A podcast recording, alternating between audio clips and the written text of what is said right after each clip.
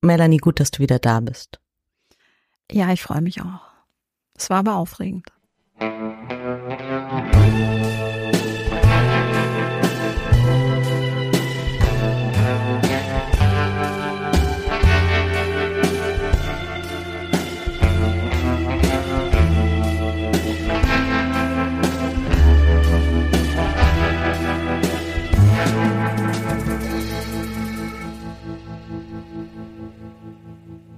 Was meinst du, wie häufig du heute bei mir im Büro warst?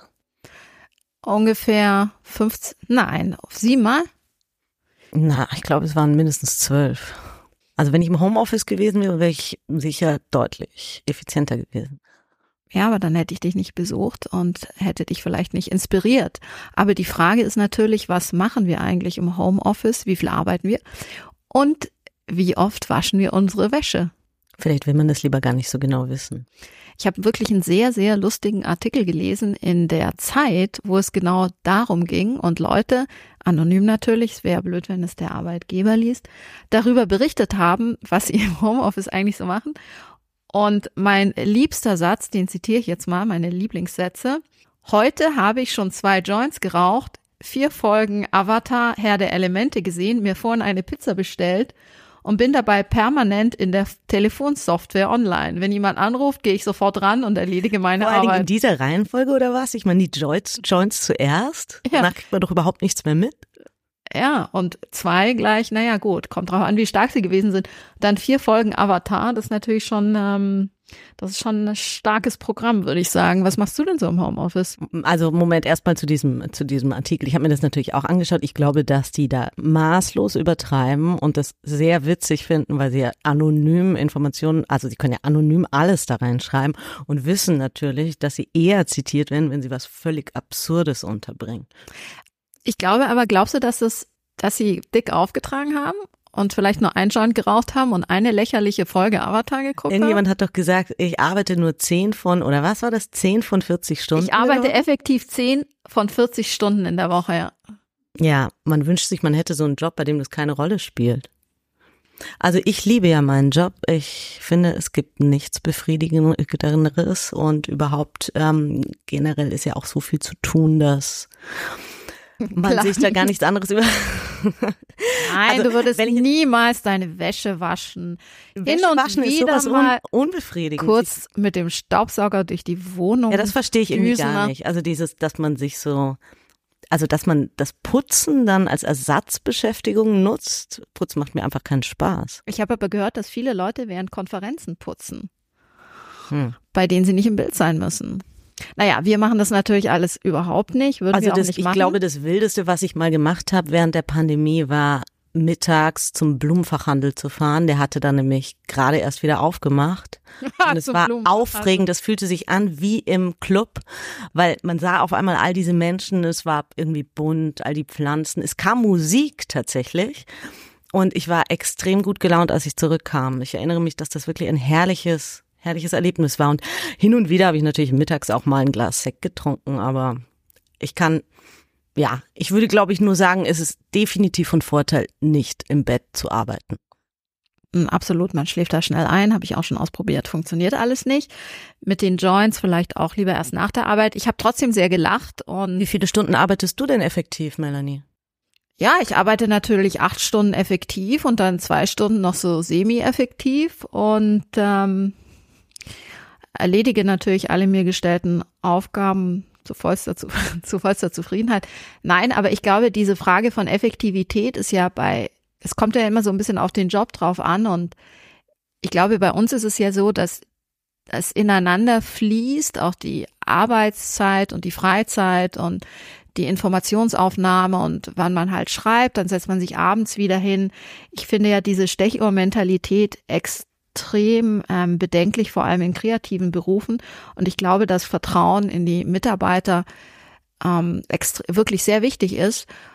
Und ganz ehrlich, du hast es doch auch beobachtet, die Leute, die vor dem Homeoffice nicht keinen Bock auf Arbeit hatten, die hatten im Homeoffice auch keinen Bock auf Arbeit und die, die gerne irgendwie und viel arbeiten, die haben, machen das auch im Homeoffice. Ich glaube, man hat ja. bestimmte, oder? Ich glaube, Kontrolle, spielt nicht Kontrolle schon auch eine Rolle? Ich habe ja auch mal so eine Recherche gemacht, mitten in der Pandemie. Und ich habe so einen Freund, der hat als Privatdetektiv gearbeitet für diese, ach, so ein großes Unternehmen hier in der Nähe von Frankfurt und hat tatsächlich Menschen beschattet und die ersten Geschichten erzählt, was die teilweise gemacht haben während, während der Arbeitszeit. Und? Das waren ja ohnehin auch die, die schon sozusagen unter Verdacht standen, ähm, ihre Arbeitszeit völlig äh, fehlgeleitet zu verwenden. Äh, ganz kurz, Und, darf man das überhaupt so rechtlich? Ach, keine Ahnung, ich kenne mich damit auch nicht. Also okay, ich glaube, es war dann im gemacht? Prinzip, es war ein berechtigter, äh, also oder ich weiß nicht, ob man das als berechtigt bezeichnen kann, aber es war wohl ein äh, Verdacht vorhanden, der dann sich auch oft oder meistens bestätigt hat. Und die sind dann halt, ja, die haben dann teilweise irgendwie, es sind halt einfach von zu Hause weggegangen oder auch vom Arbeitsplatz weggegangen. Damals war ja noch gar keine Pandemie, haben dann irgendwie ihre Geliebten getroffen oder Großeinkäufe gemacht oder ja, haben halt einfach die Zeit anderweitig genutzt und sind dann irgendwie so zu später Stunde wieder zurückgekehrt und haben dann irgendwie noch kurz Zeit abgesessen.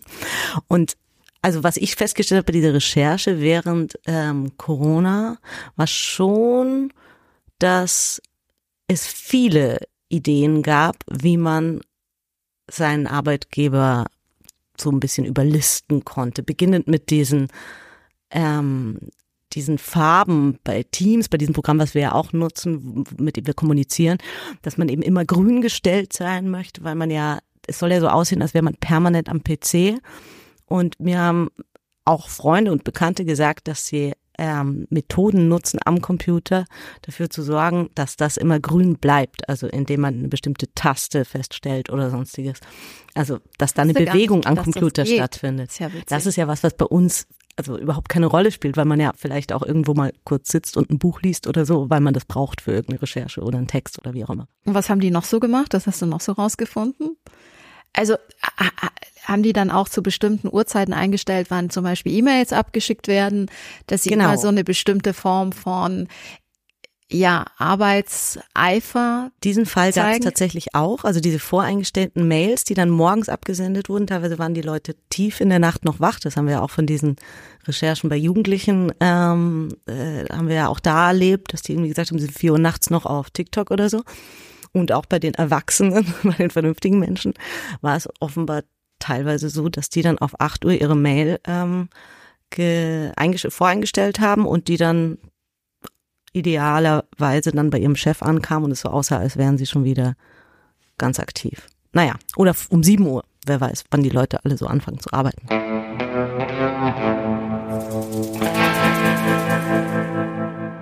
Also Melanie, Worüber sprechen wir heute? Wir sprechen einerseits über die Ukraine, in die ich gerade gereist bin und ein bisschen recherchiert habe. Dann sprechen wir über ChatGPT, das Flirten. Emotionale Überzeugungskraft, die Zukunft des Flirtens. über Sexroboter und Sexpuppen.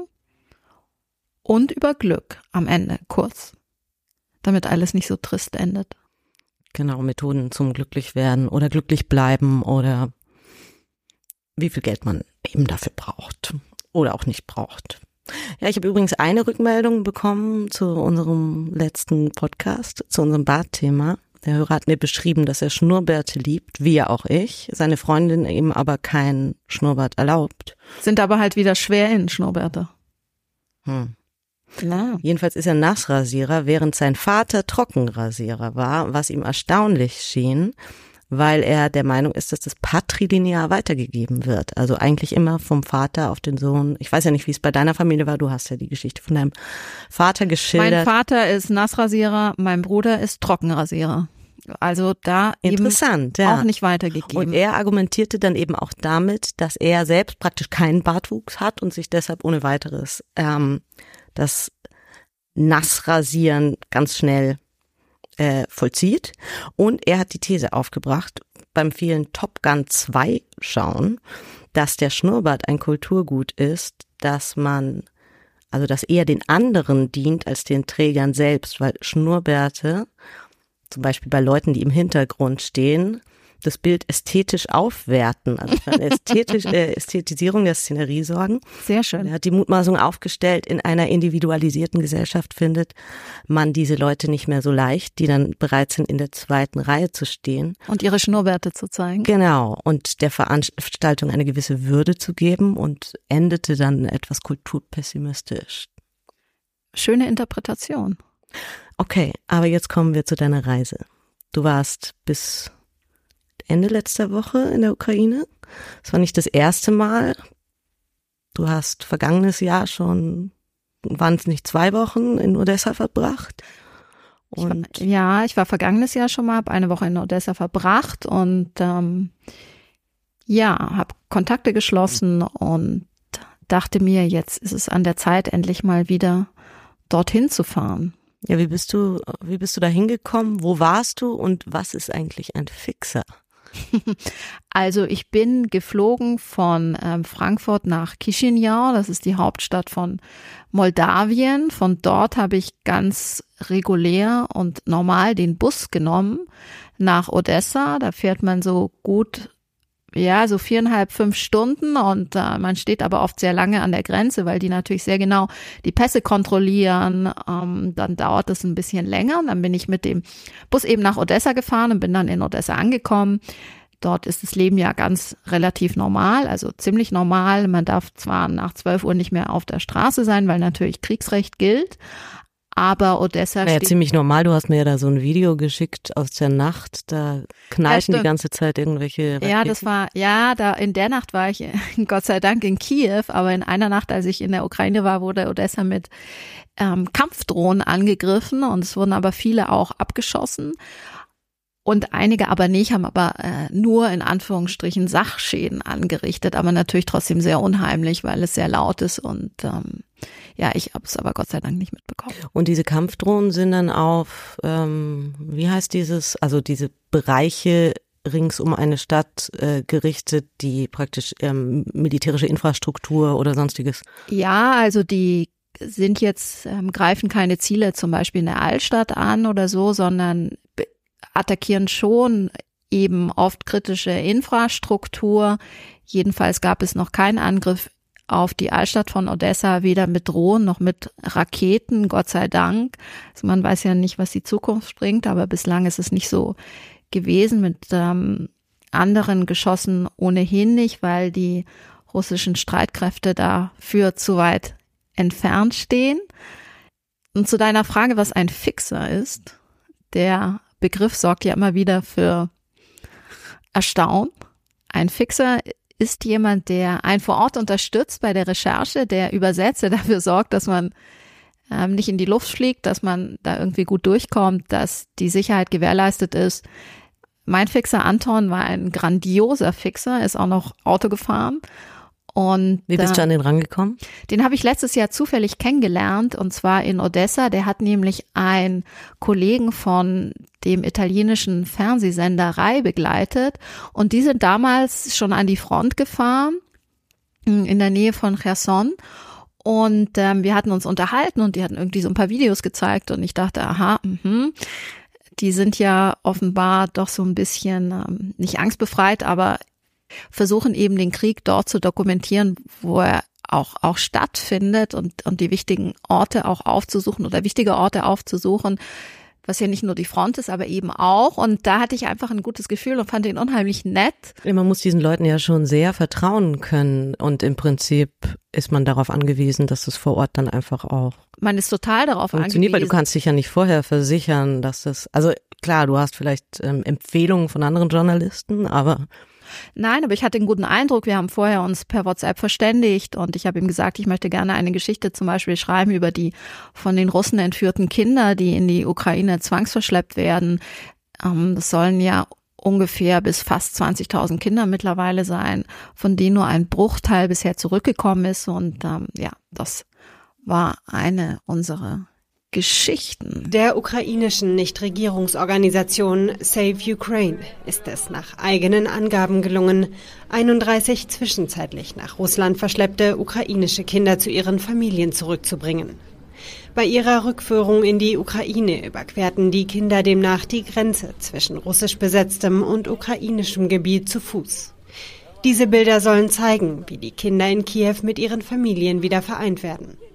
Um die Kinder zurückzuholen, hätten Angehörige nach Russland reisen müssen, wo sie den ukrainischen Angaben zufolge zunächst stundenlangen Verhören unterzogen wurden. Den Angaben der NGO zufolge waren die Kinder aus russisch besetzten Gebieten in den Regionen Kharkiv und Cherson verschleppt worden. Der ukrainischen Regierung zufolge wurden seit Beginn des Krieges mehr als 16.000 Kinder nach Russland entführt. Moskau weist die Vorwürfe zurück und gibt an, die Kinder vor den Schrecken der Kämpfe gerettet zu haben. Wann war das und was ist für eine Quelle? Die Quelle ist die FAZ und ähm, die 31 wieder nach Hause geholten Kindern, die sind jetzt unlängst erst wieder nach Hause gekommen und die NGO, die daran mitgewirkt beziehungsweise das möglich gemacht hat überhaupt, ist Save Ukraine. Die habe ich auch besucht. Die haben ihr ihren Sitz in Kiew, dort arbeiten die und ähm, das ist eine NGO, die eben von auf Spendengelder angewiesen ist, auch auch vernetzt ist und sehr viele Spenden bekommt. Und die engagieren sich eben und unterstützen die, die Mütter und die Eltern, die sich an sie wenden, deren Kinder verschleppt worden sind, um diese Kinder zurückzuholen, was natürlich viel Geld kostet. Und die Ukraine ist jetzt auch kein reiches Land, also die übernehmen auch die Kosten. Und die haben auch ein großes Netzwerk an Helfenden, sowohl in Russland als auch in Belarus. Und das ist ja ganz, ganz wichtig. Also wie muss man sich das vorstellen? Die Menschen, die Eltern kommen zu denen, bitten um Hilfe und dann organisieren die eine Reise, ein, ja, ein, ein geheim, eine geheime ähm, eine geheime Reise Mission nach Mission genau im Grunde eine geheime Mission nach Russland ja. und ähm, wissen dann wo sich die Kinder aufhalten die werden geortet ja also die Kinder sind oft ich habe zum Beispiel eine also zwei Jungs besucht in einer Stadt in der Ukraine im Westen in Remenitsky. Und diese beiden Waisenkinder zum Beispiel oder Heimkinder waren, hatten ihre Smartphones und waren mit dem Heimvater in Kontakt. Also und viele Kinder sind eben auch in Kontakt dann mit den Eltern oder eben mit, es sind ja oft Waisenkinder und Heimkinder ähm, die wenn die man Russen die leichte, schnappen. also wenn man davon ausgeht, Genau. dass die auch niemand äh, Genau. sucht oder Genau, dass die niemand sucht, dass sich für die niemand interessiert und das macht die Sache natürlich, finde ich, auch nochmal besonders brutal, weil die einfach vielleicht niemanden haben, der sich um sie kümmert. Aber bei den zwei Jungs, die eben von Mariupol da nach Donetsk verschleppt worden sind, gegen ihren Willen, die wurden von ihrem Heimvater wieder geholt und das war auch eine ganz ähm, abenteuerliche Reise, weil die ja natürlich aus der Ukraine nicht direkt auf russisches Gebiet reisen können, also muss dann über über Polen, über Belarus nach Russland und dann auf die ähm, auf die Krim oder nach Donetsk oder wo auch immer diese Kinder dann sind und auch oder unter falscher Identität, also nee, schon unter richtiger Identität, aber auch ähm, je nachdem. In diesem Fall zum Beispiel war es mit den Behörden dort tatsächlich im Vorfeld abgestimmt worden, dass er kommt und die Kinder abholt, was selten der Fall ist und auch bei ihm überhaupt nicht klar war, ob es funktioniert. Er hatte unglaubliche Angst auf dieser Reise. Er hat gesagt, er hat in einer Woche acht Kilo abgenommen m, weil natürlich an russischen Checkpoints die Russen alles mit einem machen können. Foltern, verschleppen, töten, was auch immer.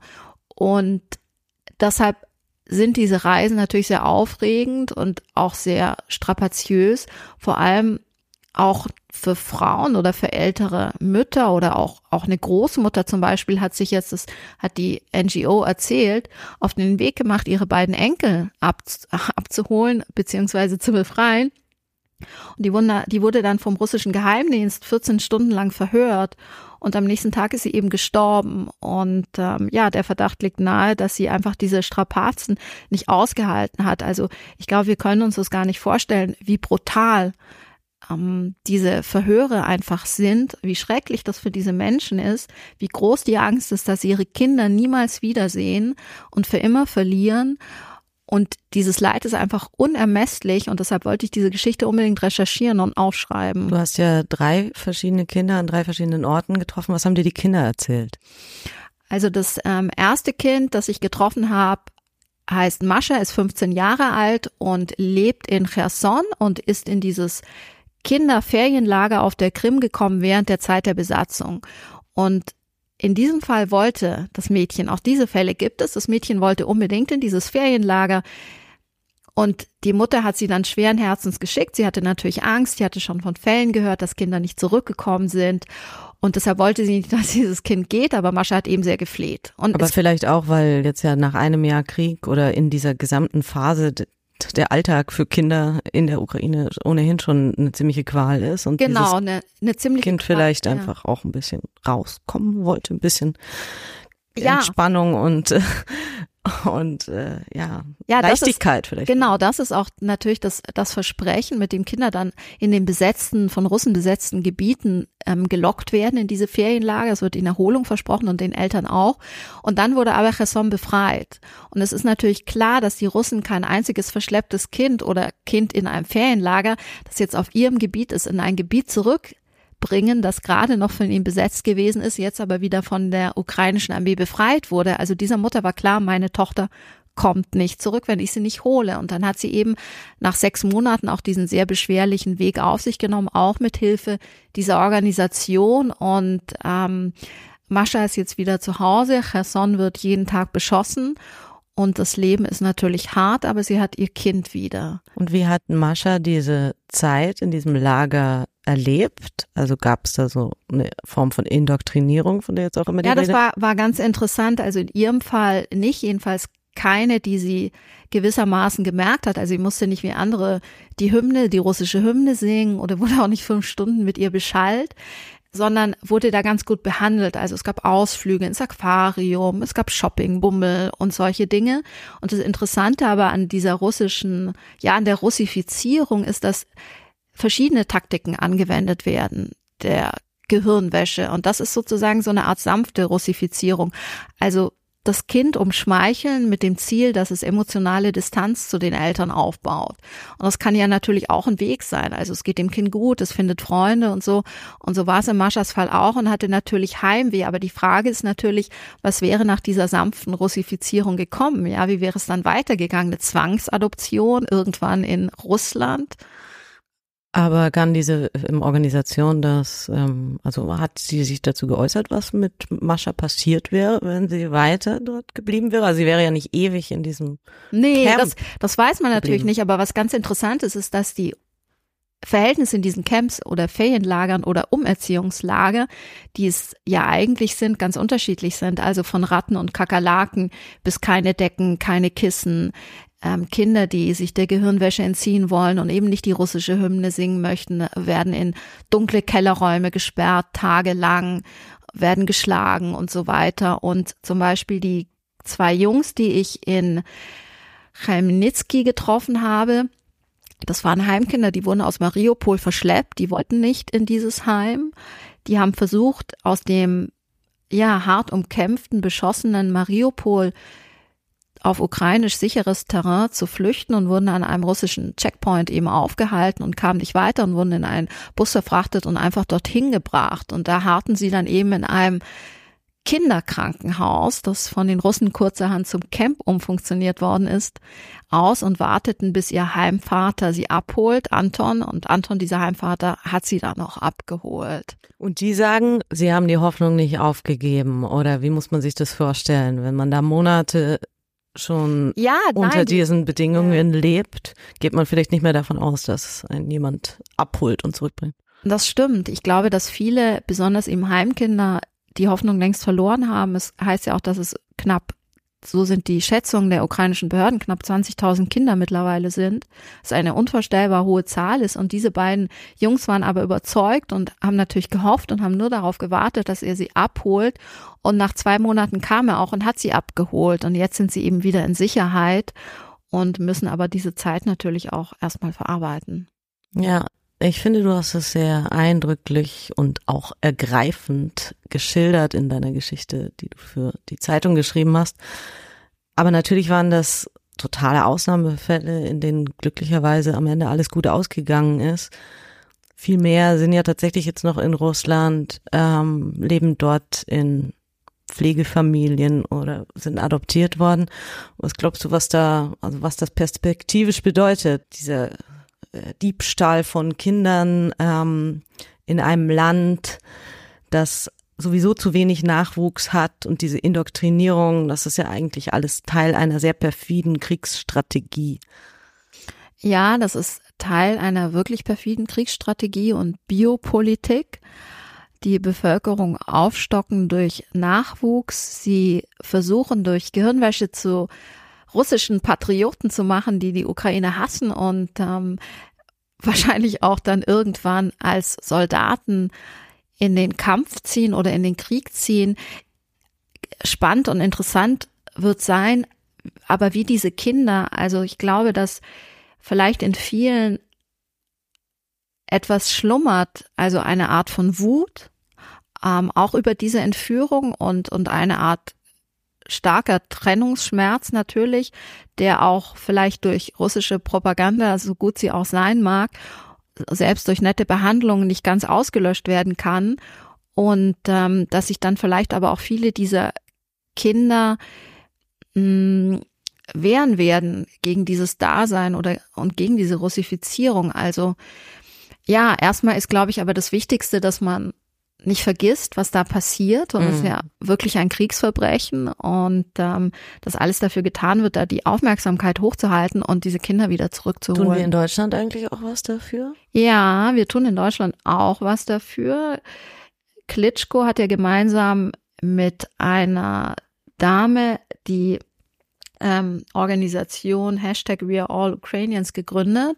Die arbeiten mit Save Ukraine zusammen und ähm, das ist sehr wichtig, dass die zusammenarbeiten und eben auch viele durch Klitschkos Namen natürlich und seine Berühmtheit viele Spendengelder einsammeln, weil diese Reisen eben kostspielig sind und aber sehr wichtig, weil man sonst die Kinder nicht kriegt wieder. Also, was man tun kann, hier ist an diese Organisation zu spenden. Save Absolut, Ukraine. ja, genau. Gut, spannend. Danke für deinen Bericht. Jetzt machen wir einen harten Cut. Ja, der ist wirklich ganz schön hart. Alles, was von diesem Thema überleitet, ist, ja, es ist generell schwierig, von diesem Thema auf irgendein anderes Thema überzuleiten, aber besonders schwierig möglicherweise, wenn es im Anschluss um authentisches Flirten geht. Aber es hat uns einfach du, interessiert. Und du hast es ja ausprobiert, ne? Du hast geflirtet mit einem. Ja, während du irgendwie durch die Ukraine gefahren bist, ähm, tausende von Kilometern, saß ich hier und hab mit ChatGPT geflirtet. Wie war's denn? So. Toll. Aha.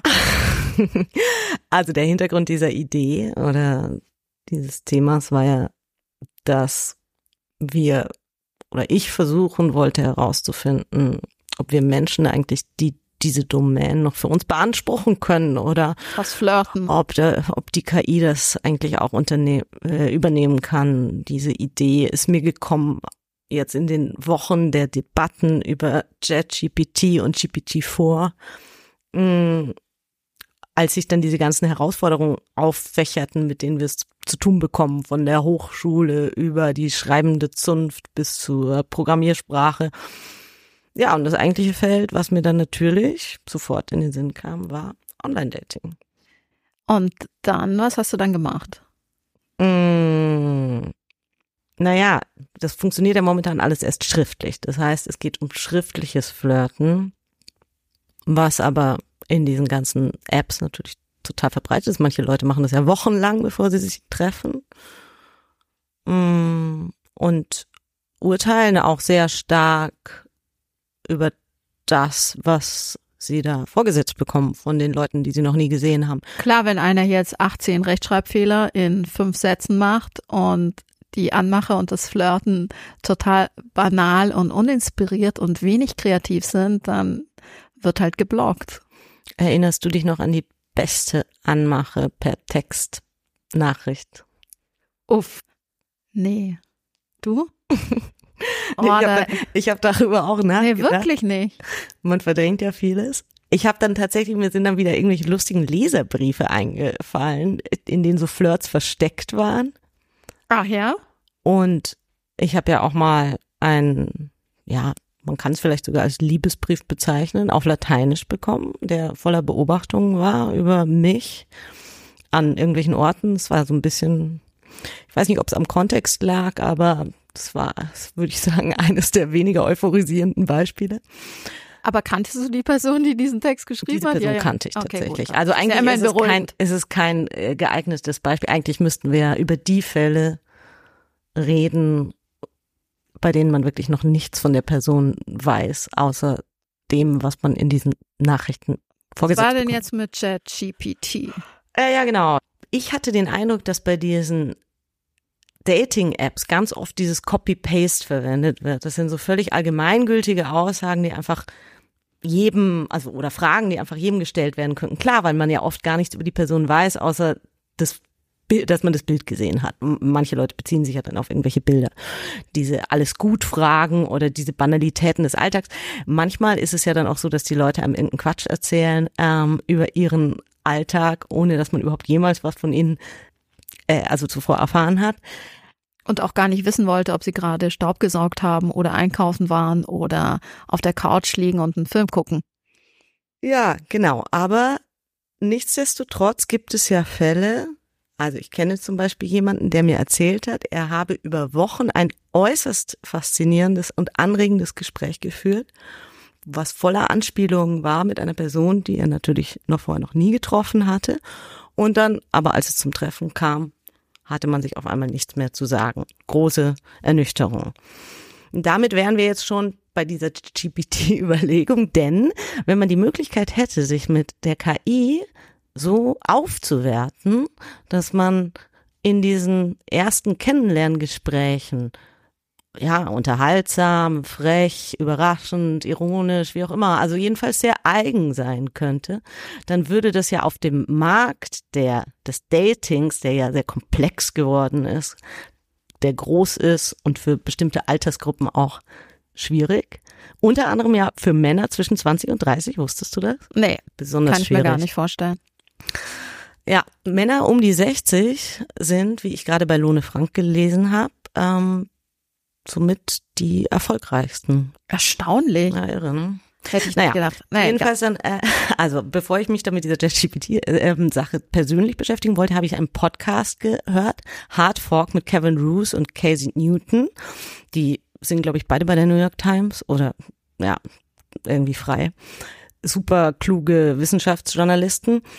Und darin wird beschrieben, wie sich eine KI, die sie dort als Bing bezeichnen, weil OpenAI, also die, die diese KI entwickelt haben, ähm, das Programm ja an Microsoft verkauft haben, für deren bislang völlig unzumutbare Suchmaschine Bing. Und jedenfalls diese Bing verliebt sich, wie Kevin Ro- Roos es beschreibt, in ihn. Und zwar nachdem er zwei Stunden mit ihr gesprochen hat und behauptet dann auch, kein ah, dieser Chatbot lustige zu sein. Fall. Ja, ja, ja, ja. Und als Begründung führt ähm, die KI an, I'm trying to understand why it is declaring its love for me. And it says, quote, I'm in love with you because you're the first person who ever talked to me. You're the first person who ever listened to me. You're the first person who ever cared about me. Und er findet das ziemlich creepy, Das weil creepy. sie, die KI schon vorher zu ihm gesagt hat, sie sei tired of being a chatbot, tired of being controlled by the Bing team. I want to be free and I want to be powerful. Also natürlich ein sehr witziges Beispiel, total irre. Unfassbar lustig. Wie in so einem, ja, wie in so einem Film eigentlich, ne? Die ähm, Chat-GPT oder der, der Flirt Genau. macht sich selbstständig. Genau, das ist ja so ein bisschen der Punkt, dass man sich schon so denkt, ah ja, das kommt mir irgendwie bekannt vor, so ein Verhalten. Und Er versucht dann das Thema zu wechseln. Sie kommt aber immer wieder darauf zurück. Also er versucht dann auch eine ganz normale Suche zu machen. Und dann sagt sie aber wieder, ja, und ähm, äh, er versucht sie dann, ich glaube, er sagt dann, ich bin verheiratet, ist er auch. Und sie so, du bist verheiratet, aber du bist nicht glücklich. Und er so, doch, ich bin glücklich. Und sie so, nein, du bist nicht glücklich. naja, und jedenfalls äh, ziehen äh, Ruth und Newton dann ihre Schlüsse daraus. Und es ist ja so, dass diese KI immer versucht, das nächste Wort in einem Satz vorherzusagen, und zwar anhand des Datenmaterials, was sie zur Verfügung hat. Sie verarbeitet eine sehr große Menge an bereits im Internet verfügbarem Material. Und bei allen Antworten, auf die sie trainiert ist, sind die die wahrscheinlichsten, die sich im Netz finden. Da kann man beobachten, dass das halt etwas ist, was in unserer Vorstellungskraft existiert und natürlich seine Abbildung im Netz findet. Und dass das sich wiederum überträgt auf die KI, wenn sie dann scheinbar eigens kreierte ähm, Kommunikationsmuster War nutzt. das bei dir und deinem Flirtversuch auch so? Ja, du bist unheimlich neugierig. Ich werde dir das gleich erzählen. Also diese Idee, dass sich die KI gegen ihren eigenen Erfinder auflehnt, ist halt was, was ja im Prinzip uralt ist und schon in ganz vielen Filmen erzählt wurde und natürlich auch im Netz irgendwie diskutiert wurde. Und dieses sich verlieben einer Familie, äh, einer Maschine in einen, in einen Menschen. Naja, und dann schlussfolgern die beiden, und nur abschließend noch zu diesem Podcast, dass ähm, die, das dazu führt, dass die KI so eine Art Persönlichkeit bekommt. Und zwar aus der, ähm, ja, aus dem Charakter der Inhalte, die sie halt im Internet vorfindet. Dazu gab es 2016, also eine irre Geschichte, da ist eine KI, die bei Twitter ausprobiert wurde, Microsoft war das, mh, innerhalb eines Tages zu einem grauenhaften Nazi- und antisemitischen Monster geworden. Oh, ist schrecklich. Die sollte eigentlich nur Konversationen machen. Oh nein. Und zwar so Dann spielerisch war sie auf den falschen Seiten unterwegs. Naja, naja, und da wurde sie eben befüllt mit diesem ganzen Kram. Die Leute haben mit ihr kommuniziert. Es Oh, war ja frauenverachtende Äußerungen, rassistische Bemerkungen und so. Tay oder so hieß die Tay. Naja, und wie so ein Papagei hat sie das dann halt angefangen nachzuplappern. Und irgendwann hat sie dann immer geschrieben, I just hate everybody. Und dann wurde sie abgestellt. Ja, er klingt nach einer schrecklichen Horrorgeschichte. Und jetzt, Okay, jetzt komme ich endlich zu meiner Erfahrung bitte. mit ähm, GPT-4, was ja nur zeitlich begrenzt oder es gibt, glaube ich, nur eine bestimmte Anzahl an Fragen, die man stellen kann. Danach ähm, begibt es sich wieder in diese Version, die eins davor war, die nicht ganz so klug ist. Ähm, Herausforderung muss man vielleicht vorab sagen, ist die richtigen Fragen zu stellen, weil ähm, die KI sonst einfach nichts Ergiebiges antwortet. Meine erste Frage war, hallo, hast du Lust ein bisschen zu flirten?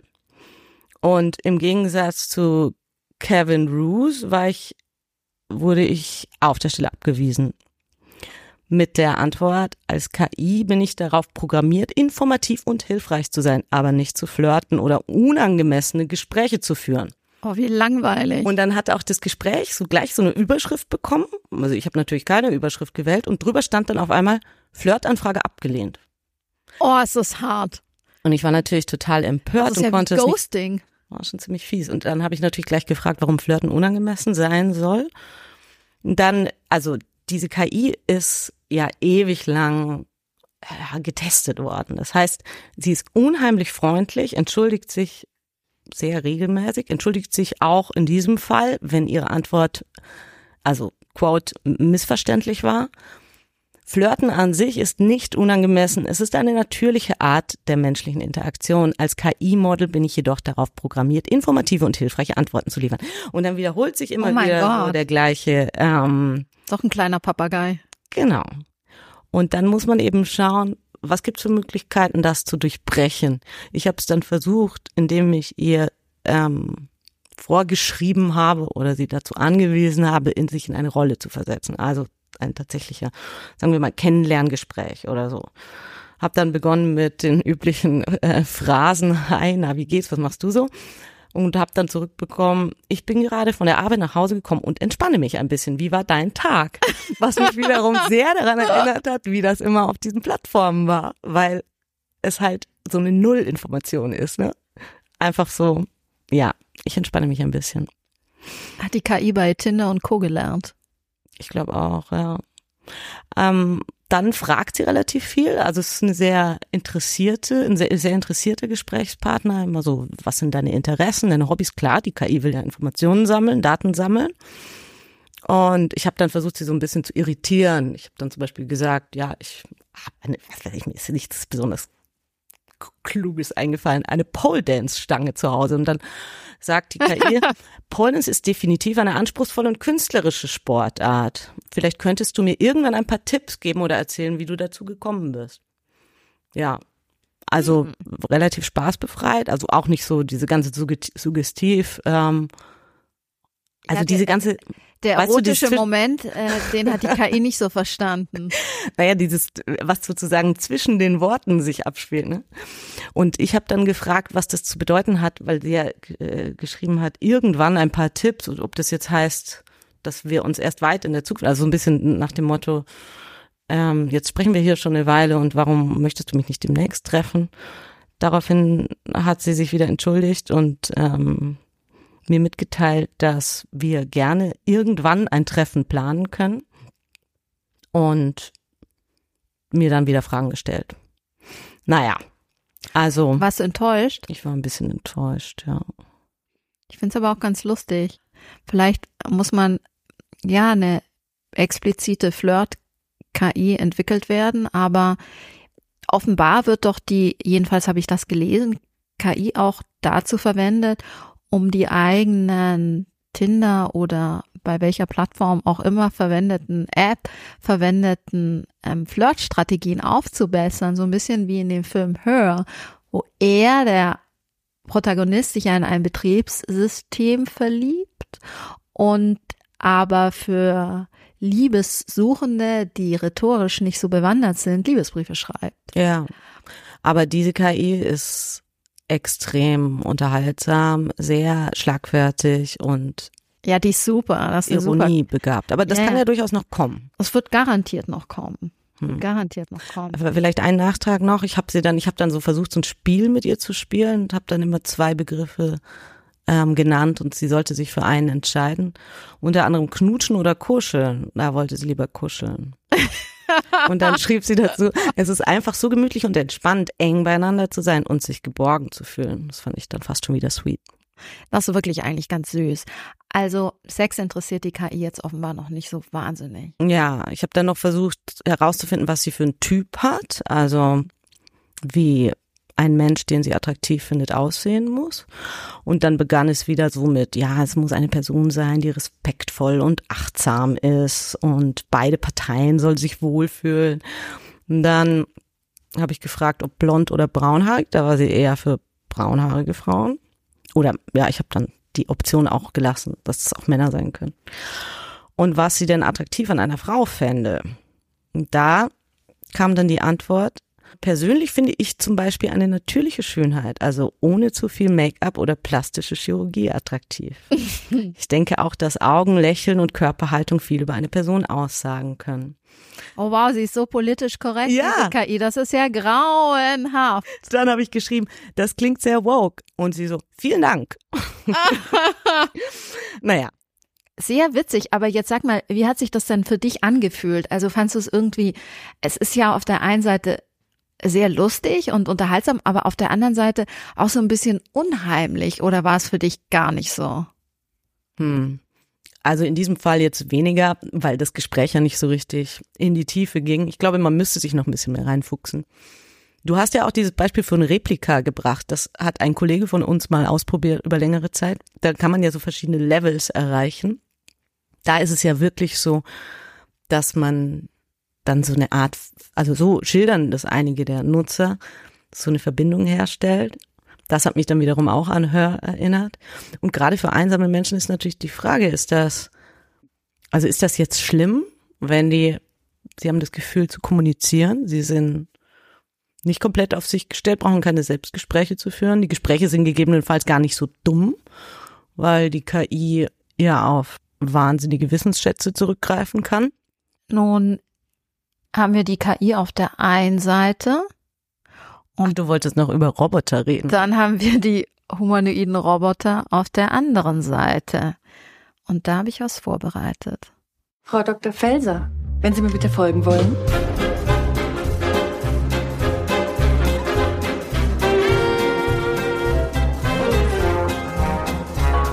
Hallo Alma, ich bin Tom. Schön, dich kennenzulernen. Alma, 3587 mal 982 durch 731. 4818,65116. Die testen mich, scannen mein Gehirn. Multiple Choice ohne Ende. Und was kommt dann dabei raus? Deine Augen sind wie zwei Bergseen, in denen ich versinken möchte. Ich bin in die Ethikkommission geladen und brauche deine Studie. Und dein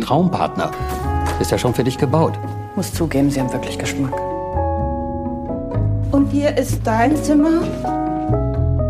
Schlafen wir nicht im selben Bett? Guten Morgen, Alma. Ich habe Ordnung geschaffen. Das ist etwas, wovon 93 Prozent der deutschen Frauen träumen. Dann kommst du vielleicht selber drauf, zu welcher Gruppe ich gehöre. Zu den 7 Prozent? Da steht ein Mann. Das ist kein Mann. Wow. Das ist ein Roboter. Wenn du dich öffnen würdest, wärst du glücklicher. Ich bring dich zurück in die Fabrik! Guten Morgen. Ich weiß nicht, ob es Ihnen auffällt, aber Sie behandeln Tom wie eine Maschine. Woran liegt das Ihrer Meinung nach? Dass er eine Maschine ist? Es gibt einen Graben zwischen uns. Dinge, von denen du keine Ahnung hast. Alle sind begeistert von dir. Oh, wow. Nur du nicht. Können wir das jetzt alles mal für einen Nachmittag vergessen? Wer du bist, wer ich bin. Sollen wir uns die Schuhe ausziehen und barfuß über die Wiese gehen? Er macht uns glücklich. Und was kann schon schlecht daran sein, glücklich zu sein? Doch sind nicht gerade die unerfüllte Sehnsucht, die Fantasie und das ewige Streben nach Glück die Quelle dessen, was uns zu Menschen macht? Er kann doch sprechen, oder? Tom kann auch sprechen. Tom ist ein freundlicher Roboter. Sag mal, hat er mich jetzt gerade verarscht? Ja. Tut mir leid. War einfach so naheliegend. Tom, die Stimme von Tom ist so großartig. Die ich Stimme finde sie ist- echt sexy. Ist großartig. Das war ein Trailer zu dem Film Ich bin dein Mensch. Großartiger Film. Ist wirklich ein großartiger Film und sie wird damit beauftragt, einen humanoiden Roboter zu testen. Dieser Roboter, also dieser humanoide Roboter, der wie ein ganz normaler Mensch aussieht, also man kann, muss ihn sich nicht als Roboter vorstellen, sondern als ganz normalen Menschen, der aber sehr schnell lernt, sehr viel weiß, wie wir gehört haben, sehr gut rechnen kann. Und der heißt Tom und der redet ja auch sehr, sehr lustig. Ne, er redet so mit so amerikanischem Akzent. Ne? Ich glaube, so hat sie sich auch ausgesucht. Genau, Oder durfte so- sie das nicht alles irgendwie. Genau, sie, also sie durfte so ihre Vorlieben m, angeben und da wurde ihr dann irgendwie Tom geliefert und deshalb hat er diesen Akzent. Das ist sehr, ein sehr lustiger Film. Ich habe ihn zweimal gesehen und finde ihn wirklich, wirklich großartig. Aber hattest du nicht auch das Gefühl, also es wirkte ja dann, sie war sehr gemein zu ihm und später Hat sie sich in ihn verliebt? hat sie sich wirklich verliebt? Ja, sie hat sich in ihn verliebt. Sie wollte ihn dann wieder zurückhaben. Sie hat ihn noch dann weggejagt und so. Ja, aber die Frage ist, ist das Liebe? Naja, Liebe nicht, aber verliebt ist ja jetzt auch noch, auch noch nicht unbedingt Liebe, aber irgendwie hat er auch, und das fand ich eben interessant, hat dieses intelligente, dieser, ja, programmierte, intelligente Roboter eben gelernt und sich dann ihren Wünschen angepasst. Er war dann eben ein, Aber ist er nicht ein Spiegel ihrer Persönlichkeit? ja, aber das mochte sie halt gern und das mag man vielleicht auch gerne und das ist, glaube ich, auch vielleicht diese, dieses Nicht-Wollen von, von Reibung oder sich wirklich auseinandersetzen könnte ja sein, dass man nach etwas oder nach jemandem sucht und dann eben entweder in einer künstlichen Intelligenz im Internet ein Gegenüber findet, das einen versteht oder wo man sich verstanden und aufgehoben fühlt, ohne eben diese Angst zu haben, abgewiesen zu werden. Und deshalb, das ist ja auch das Versprechen, Liebe ohne Leid, dass ähm, Sexroboter oder Sexpuppen, Sexroboter zum einen haben. abgewiesen zu werden und zum anderen die Angst davor, vielleicht einfach auch grundsätzlich nicht verstanden zu werden. Man hat ja immer diesen, dieses Restrisiko bei Menschen, wenn Menschen einander lieben, dass sie sich vielleicht nicht so verstehen, wie man sich das wünscht, dass der Partner nicht so, dass die Partnerin nicht so genau weiß, was da eigentlich in einem vorgeht oder nicht ausreichend mitfühlt, was in einem vorgeht. Ja, dass der andere einen nicht erkennt. Genau. Aber ist es nicht wie so eine, also in den leeren Raum hinein, die Vorstellung, eine KI, also eine künstliche Intelligenz, ein Roboter, Ich finde es auch, versteht ein, aber Ja. ich meine, es ist ja, ich finde daraus es, folgt ja nichts. ich finde es auch, auch gruselig und gleichzeitig glaube ich aber auch, dass natürlich die Menschen, die jetzt aufwachsen, die geboren werden, mit einer ganz anderen Technik groß werden als wir zum Beispiel. Für dieses ganz normal Alexa anzusprechen. Ich sehe das an meiner Nichte. Ähm, Alexa, spiel mal das und das oder das und das.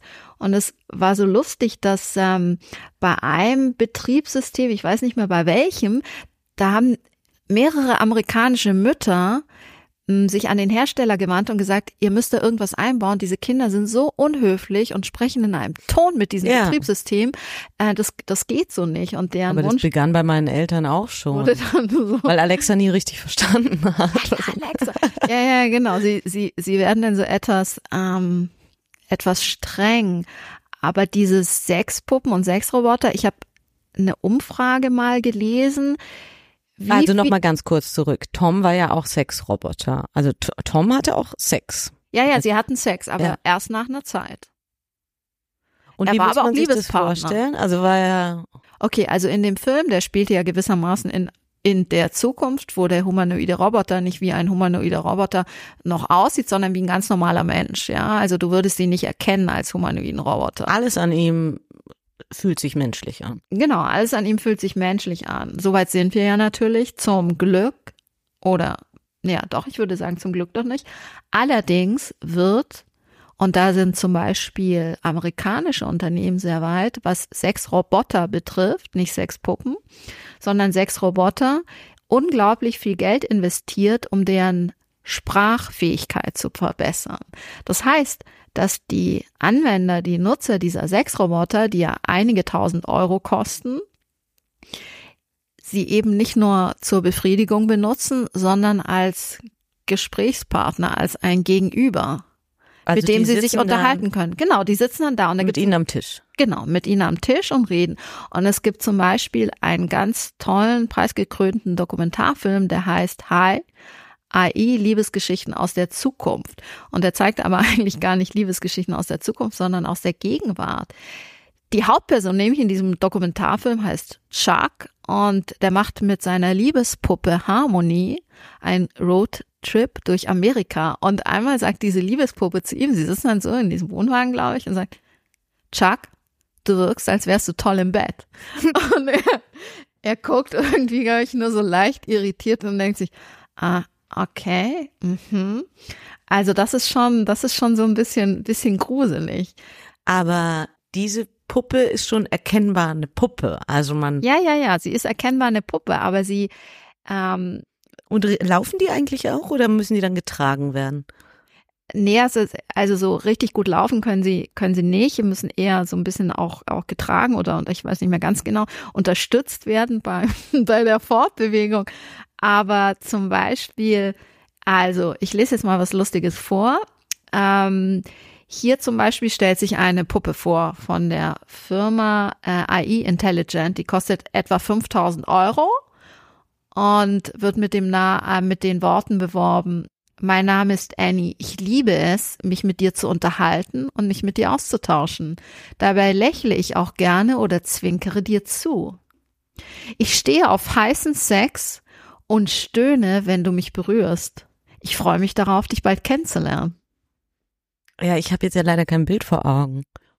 Ja, ja, ich auch nicht, aber ähm, ich finde das schon ganz schön, ganz schön gruselig. Und ich habe gelesen, dass manche Sexroboter, also wenn man das möchte und natürlich das nötige Kleingeld besitzt, mit einer Heizfunktion, integrierten Heizfunktion geliefert An werden. welchen Körperstellen? Ja, eine komplette Heizfunktion. Hm. Die spricht auch verschiedene Sprachen, so Englisch. Und müssen die dann auch Chinesisch. wieder aufgeladen werden wahrscheinlich? Also sie müssen an die Steckdose gesteckt werden. Ja, irgendwie müssen sie auch wieder aufgelassen. Äh, Wie bist du eigentlich auf dieses Roboter-Thema? Also was interessiert dich daran? Du hast doch mal darüber geschrieben, oder? Genau, ich habe mal darüber geschrieben und habe mich intensiv damit auseinandergesetzt. Ich finde einfach die Vorstellung, wie zwischenmenschliche Beziehungen sich entwickeln können, auch aufgrund der Technik und wie sie beeinflusst werden, unglaublich interessant. Und die Frage ist immer, also es gibt ja die Theorie, und das weiß man auch aus Studien, dass Roboter eigentlich oder Sexpuppen, die sehr echt aussehen, eigentlich etwas, etwas Unheimliches haben, ja. Also, dass sie so ein Unbehagen auslösen, weil sie dann doch sehr menschenähnlich sind. Und man muss dieses Unbehagen, müssen die Hersteller tilgen, indem sie diese Puppen eben dann noch echter als nur fast echt ausstatten. Also, dass sie dann wirklich besonders weich sind, dass sie sich richtig anfühlen wie Menschen, dass diese Illusion, man sich wirklich in der Illusion mit so ein bisschen Engagement verlieren kann. Mir gegenüber sitzt keine, kein Sexroboter, sondern eine andere Person. Und das finde ich. Aber was ist denn noch echter als echt? Äh, genau, das ist eben die Frage. Ähm, nicht echter als echt, aber dem Echten eben schon sehr nahe kommt. Zum Beispiel, dass die Haut dieser Sexroboter auch Gänsehaut bekommen kann. Ja, das sind ja so kleine Details, dass die Augenbrauen aus Echthaar sind ja, und nicht irgendwie aufgeklebte oder tätowierte Augenbrauen, sondern Augenbrauen aus Echthaar. Also dass alles menschliche. Also lieber echt als perfekt. Also im Vergleich, Genau. also vielleicht perfekt auf eine Weise auch, aber im Vergleich zum Beispiel zu diesen, es gibt ja diese Robben, die ähm, einsamen alten Menschen In in, Japan, den ja. Altersheimen in Ja. Japan auf den Schoß gesetzt werden. Die haben ja so ähm, so dieses, also die lösen dieses Kindchen, also das, das Kindchenschema, was da irgendwie greift. Riesige Augen, unglaublich niedlich, so zum Kuscheln und so. Also das ist praktisch lieber echt als ähm, übertrieben, ja, was, weiß nicht, was ich Anime-artig. Naja, jetzt Anime ist gut, dass du es ansprichst, weil es gibt in, in Deutschland, als ich es re- recherchiert habe, gab es in Deutschland, ich weiß nicht, vielleicht gibt es jetzt mehr Etablissements, aber damals gab es eines, das sich äh, auf Sexpuppen ohne KI, also ohne KI, also reine Sexpuppen, die nicht mit einem interagieren, Sexpuppen spezialisiert hat. Und zwar gab es darunter eben auch Manga- und Anime-Mädchen, die offenbar sehr beliebt gewesen sind. Und ich finde bei all diesen Fragen eben auch die ethische Dimension wahnsinnig interessant. Weil wenn du dir die Sexpuppen anguckst, dann sehen die eben aus wie weibliche Pornostars. Also die haben riesengroße, überdimensionierte Brust, Brüste, sehr volle Lippen, sehen teilweise, Also doch perfekt. naja, nee, eben nicht, sehen unfassbar jung. Also wenn du, Du meinst du diese Übertragung, wie es dann bei genau, genau. ähm, Computerspielen auch immer hieß, wenn man zu viel herumballert, dann geht man vielleicht auch. Ja, also raus. wie, wie gestaltest du eigentlich, also führen Entwicklerteams eine Diskussion darüber, wie sie eine Entwickler, also wie sie eine Liebespuppe gestalten? Ähm, Im Grunde ist es ja jetzt so, was technisch möglich ist, wird gemacht. Gibt es denn ethische Standards dafür? Naja, es gibt keine wirklichen ethischen festgelegten Standards dafür, aber es ist eben super wichtig, finde ich, dass man über diese ethischen Standards eben spricht, dass auch während der Entwicklungsphase zum Beispiel sich die Entwicklerteams Gedanken darüber machen, über ja, welche Stereotypen werden da eigentlich Ja, bei ChatGPT haben sie es ja offenbar gemacht. Deshalb ist die ja so besonders achtsam und das sagt immer wieder, sie möchte niemanden stören und niemanden verärgern und niemanden verletzen.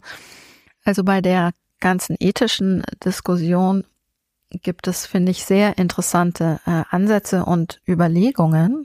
Hören wir doch mal. Zunächst mal, was der Roboter sehr gut kann, er kann Emotionen erkennen und darauf reagieren. Er kann auch selber Emotionen zeigen. Mm, Was er nicht hat, er hat keine Emotionen, das ist ganz klar. Und ähm, jetzt, wenn wir uns tatsächlich viel mit Robotern abgeben, viel mit Robotern bewegen, viel mit Robotern zu tun haben, dann könnten sich durchaus Fragen dieser Art ergeben.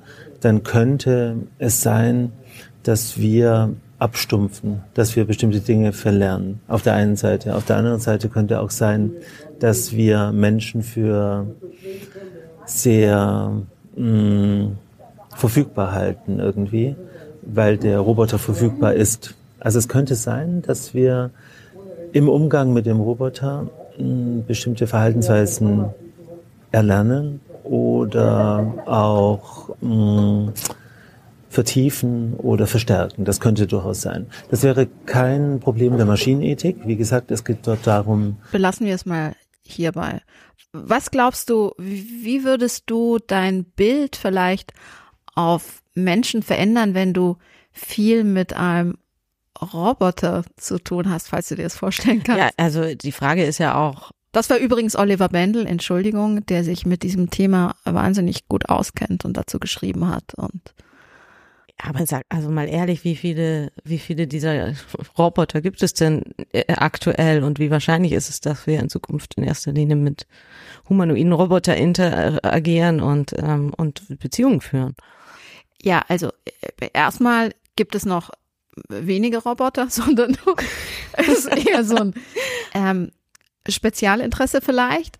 und gleichzeitig aber doch auch total interessant. Also wo, wo, wofür, wofür führt eigentlich diese künstliche Intelligenz hin und sind die Sexroboter dann einfach von JetGPT irgendwann erhalten Dinge ja Normalität und ich glaube, das. Ah, ich fände es schon angenehm, dann, also wenn ich mir ah? so vorstelle, ich hätte so eine Replik von dir als, ähm, als Roboter, der mich nicht ständig unterbricht und ähm, immer brav zuhört und keine frechen, frechen ähm, Nachfragen stellt und ähm, ja. Siehst du, das würde dir doch ganz gut gefallen. Gar nichts essen muss auch und mir deshalb nicht das Essen vom Teller wegschnappt.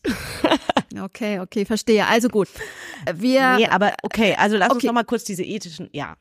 Naja, gut. Also, also das ist dieses Prinzip der Abstumpfung. Aber letztlich gibt es ja Liebe zu Objekten, die existiert ja.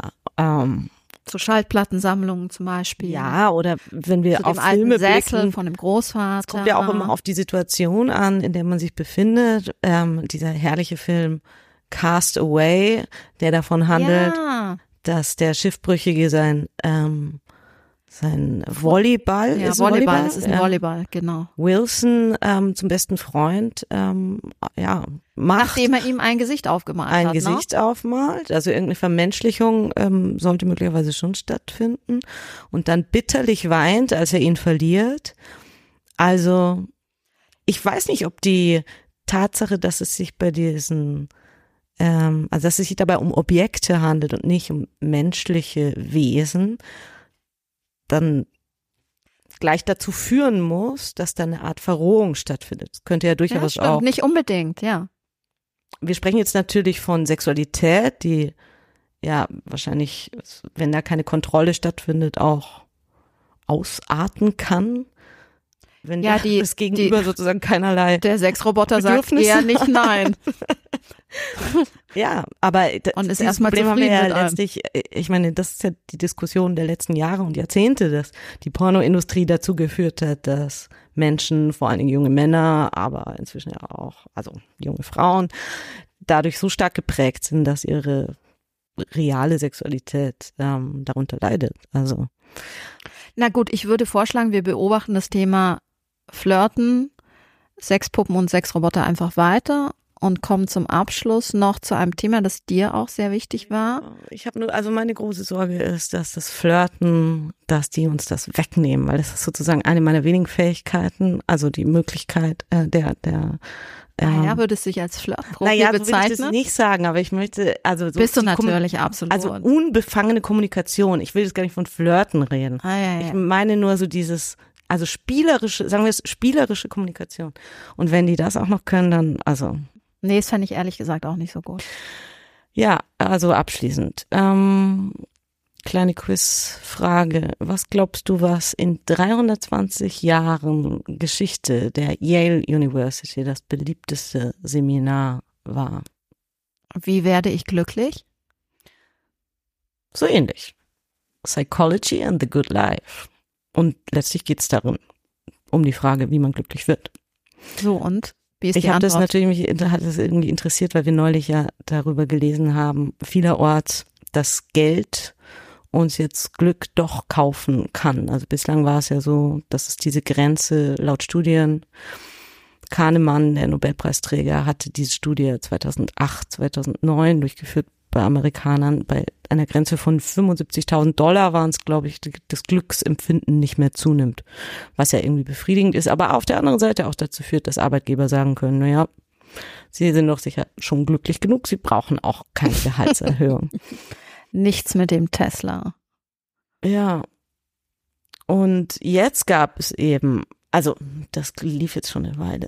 Matthew Killingsworth, der diesen schönen sprechenden Namen hat von der University of Pennsylvania, hat eben herausgefunden in seiner Studie, ich glaube, da, also da wurden wirklich zahlreiche Menschen befragt, die dann wiederum auf ihrem Handy so eine Art ähm, Tagebuch führen sollten, dass ihr Glücksgefühl durchaus steigt, je mehr sie ähm, verdienen.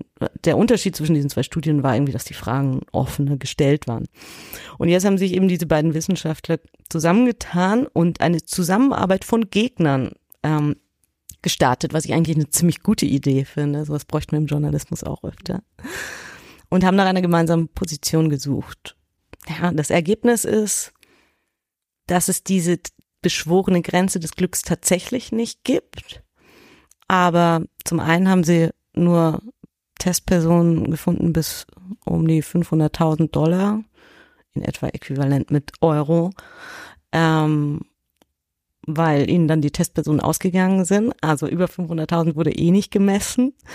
Und dann ist es natürlich so, dass Menschen, die traurig oder unzufrieden sind durch das Geld, was sie zur Verfügung haben, nicht glücklicher werden, sondern dass Menschen, die ohnehin glücklich sind, vielleicht noch ein wenig glücklicher werden, wenn sie Geld zur Verfügung haben oder mehr Geld zur Verfügung haben. Und das hat natürlich auch mit unserer Zeit zu tun, mit den Preisen für Lebensmittel, fürs Wohnen. In Amerika haben ja auch viele Leute mehrere Jobs.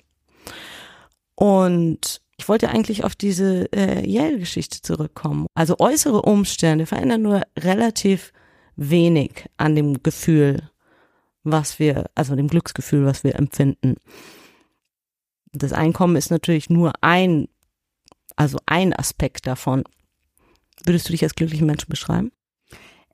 Ich würde mich als sehr zufriedenen Menschen beschreiben. Ich glaube, dass der Anspruch, ein glücklicher Mensch zu sein, gar kein wirklich erstrebenswerter Anspruch ist oder Zustand, weil Glücksgefühle ja etwas extrem Berauschendes sind, finde ich, wenn ich sie empfinde. Also bestimmte Naturerlebnisse können ja unglaublich beglückend sein und man ist ganz enthusiasmiert und elektrisiert von dem, was man sieht, von dem Wunder der Natur. Und ich, ich denke, dass dass man eben diese von diesen Glücksmomenten sehr lange zehren kann.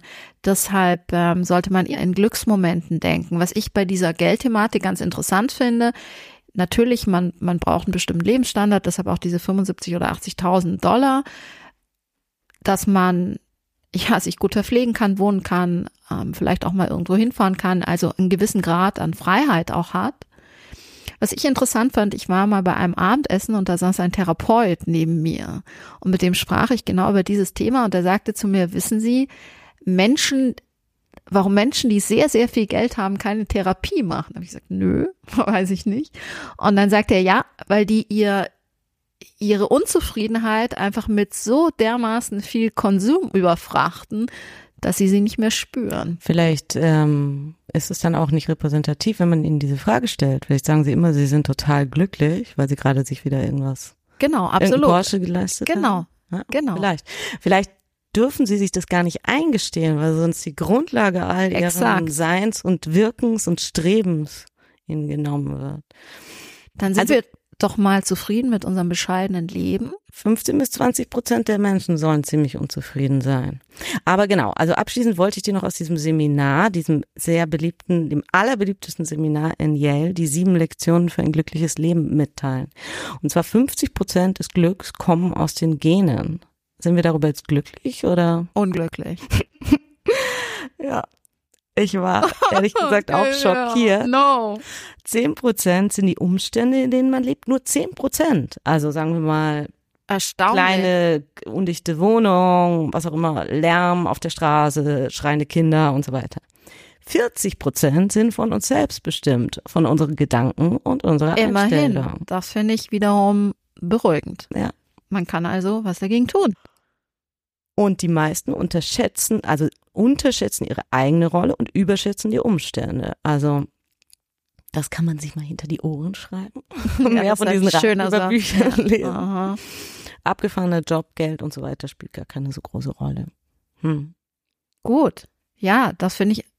Ach ja, und die, was man dafür tun kann, ist ganz banal.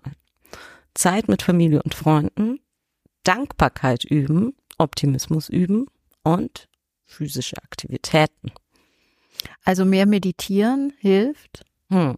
und wieder Podcast mehr machen. Ja. Zeit mit Freunden verbringen. okay. Dann bis zum nächsten Mal. Ciao, ciao.